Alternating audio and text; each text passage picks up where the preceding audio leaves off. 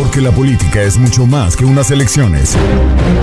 Porque la política va más allá de las fronteras. Esto es Políticamente Hablando. El debate entre Sanders y Biden se traslada de Phoenix a Washington, D.C. por precaución ante el coronavirus. Para hablar un poco de cómo se desarrollan este tipo de eventos de cara a un año tan importante, un año electoral y presidencial, pues tenemos a Lourdes Torres, vicepresidenta del Departamento de Política de Univisión. Lourdes, gracias por estar con nosotros en Buenos Días América. Buenos días, muchas gracias por la invitación, con mucho gusto. Bueno, alrededor de este tipo de, eventos surge la curiosidad, ¿no?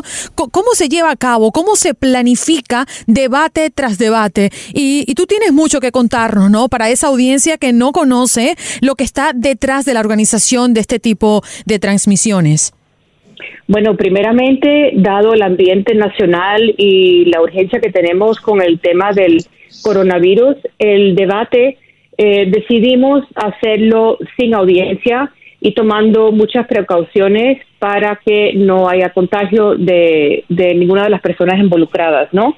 Eso sería el primer paso, ¿no? Tomando en cuenta la seguridad de las personas que pueden asistir eh, y de los mismos candidatos y todo el personal de Univisión y de CNN que con quien estamos haciendo este evento.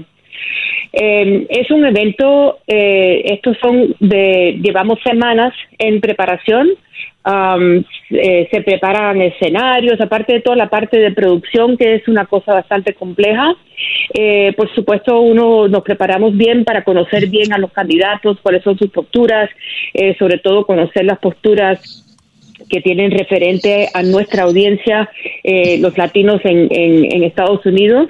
Y bueno, tenemos equipos especializados que eh, se han dedicado un par de semanas nada más en la parte investigativa eh, de, de, qué piensan los candidatos y, y cómo qué preguntas les vamos a hacer, ¿no?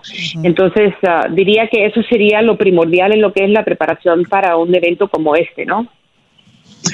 Lourdes, imagino que tuvieron que hablar con las campañas para todas estas transformaciones que hubo de un debate que estaba planeado en Phoenix, que se movió a Washington, que iba a ser con público, que ahora es a puerta cerrada, que lo iba a presentar Jorge Ramos, que ahora lo presenta Ilia Calderón en representación de Univisión.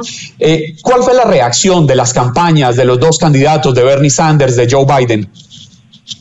Bueno, yo creo que ellos, al igual que, que todas las personas en Estados Unidos, en realidad todos nos estamos sumando a, lo que es la emergencia nacional que tenemos en cuanto al tema este de salud.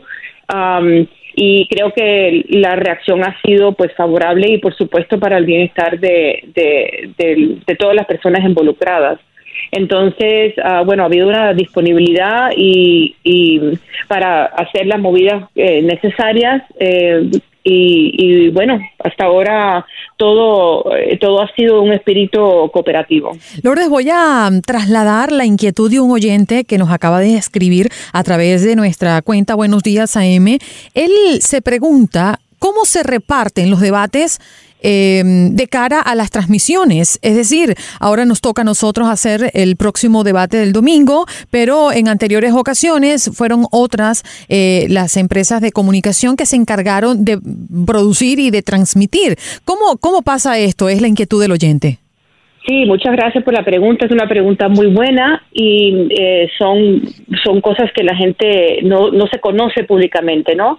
Ah, en realidad, estos debates eh, son dirigidos y organizados por el Comité Nacional Demócrata, o sea, el DNC, del cual Tom Pérez es el presidente, ¿no? Y ellos establecieron hace ya más de un año que se iban a hacer en esta temporada electoral 12, de, 12 debates para eh, esta temporada de primarias, o sea, seis en el 2019 y seis en el 2020.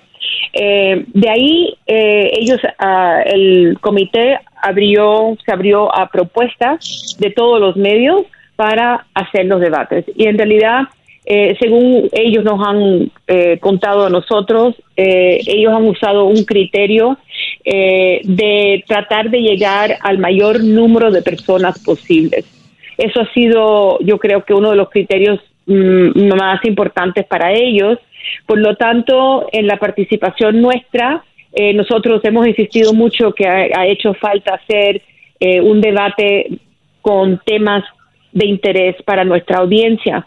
Eh, y bueno, como parte de eso, o sea, en realidad nos pidieron que hiciéramos una colaboración con CNN, porque CNN es una plataforma en inglés, ya va a llegar a muchas más personas eh, en inglés y nosotros vamos a llegar a una, audiencia en español. Entonces, en realidad, yo creo que eh, ellos han, se han turnado, digamos, ¿no? Eh, todos los, todas las cadenas nacionales han tenido sus debates y en esta pues nos tocó a nosotros después de bastante trabajo de, de, insistir que hace falta la presencia de, de, de nuestra gente en eso, en ese debate nacional. Lourdes, eh, para quienes no lo saben, eh, detrás de cámaras, detrás de micrófonos, siempre hay un equipo grandísimo de personas que están trabajando para que la información sea precisa, veraz. Y usted es quizás en Univisión la persona que más sabe de política, que más sabe de todos estos secretos que hay para llevar a cabo unas elecciones en Estados Unidos. En lo que usted recuerda, alguna vez en la historia de las elecciones en este país, eh, teníamos antecedentes de cómo un debate tenía que ser transformado en tan corto tiempo producto de una enfermedad que tenía en alerta a la nación? Jamás. Es la primera vez. Este va a ser el debate de los primeros. O sea, es el primer, es la primera vez que estos dos candidatos, Sanders y Biden, se enfrentan a solas sin cualquier otro candidato de por medio. Eso es el primer, el primer, primer, digamos, de este debate, ¿no? Luego es la primera vez que se hace sin audiencia, sin un auditorio lleno de personas que le den la energía, que le den quizás aplausos o lo que sea a lo que está sucediendo en el, escenario. Y tercero, se da en este ambiente, como bien dices tú, Juan Carlos, eh, de una emergencia nacional, ¿no? Eh, entonces, yo creo que eh, el, el, tono del debate, yo creo que va a reflejar un poco la realidad nacional que tenemos y, creo que va a ser uno para la historia. Lourdes, antes de despedirte, siempre nos quedamos con esas cosas que queremos saber y que no se ven, ¿no? Palpablemente eh, en la organización de un debate. ¿Podrías compartir con nosotros, gracias a tu larga experiencia en estas líderes, ¿Alguna, ¿Alguna curiosidad que existe detrás de todo esto? ¿O quizás alguna anécdota que te haya ocurrido en algún debate?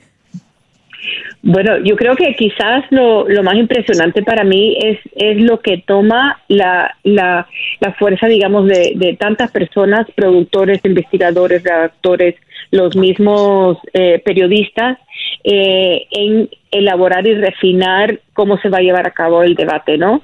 Eh, hoy mismo se va a llevar a cabo unos debates como, como le decimos, mock debate, ¿no? Donde van a haber personas que van a van a, jugar el rol de Biden y otra persona va a jugar el rol de Sanders. Y así es una forma que podemos hacer nosotros para ayudar a los mismos periodistas en lo que es prepararse bien para para para esta para las preguntas y las respuestas y las contrarrespuestas y todo, ¿no? Así que eso es um, hay mucho tras escenario que a mí me encantaría poder tener una camarita, pero bueno, no se puede y lo mejor que puedo hacer es contárselo así.